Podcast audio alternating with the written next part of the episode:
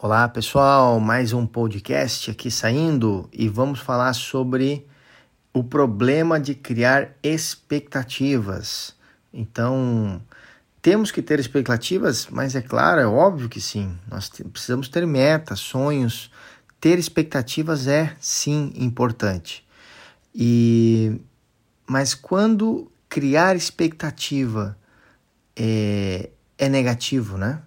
Então, o, o problema é quando nós é, temos, criamos expectativas e nos frustramos com ela. Aí está o problema. Só que o problema não é na expectativa, e sim a nossa capacidade de entender, suportar, analisar as chamadas frustrações.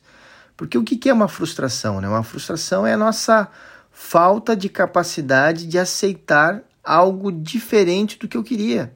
Isso é uma frustração. Eu queria um sorvete de chocolate e aí vem um sorvete de morango e eu não consigo aceitar um sorvete de morango, né?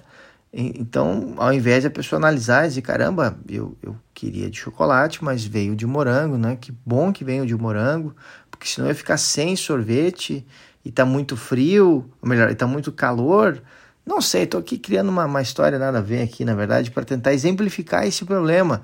Que o problema não é criar expectativas e nos frustrarmos com ela. O problema é que nós não sabemos suportar, muito menos entender uma frustração.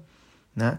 Porque, na verdade, o nosso problema não é sonhar grande ou ter expectativas, e sim a nossa falta de capacidade de lidar com os resultados que a vida me traz.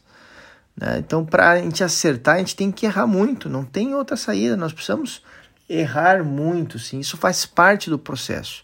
Errar, estudar os seus erros, se aperfeiçoar e ir dando passos, né?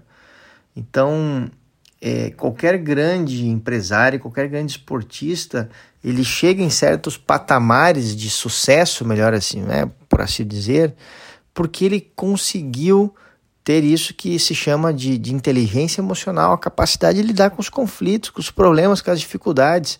Se a pessoa não sabe lidar com isso, com serenidade, com inteligência, ela vai ter sim problemas de frustrações. Né? Pode entrar numa depressão, numa tristeza, ficar brava, abandonar uma, um, digamos assim, um esporte, um, algo que ela fazia e que ela era muito boa por não saber lidar com as frustrações. Então, não é fácil, né, de fato, lidar com as frustrações, né?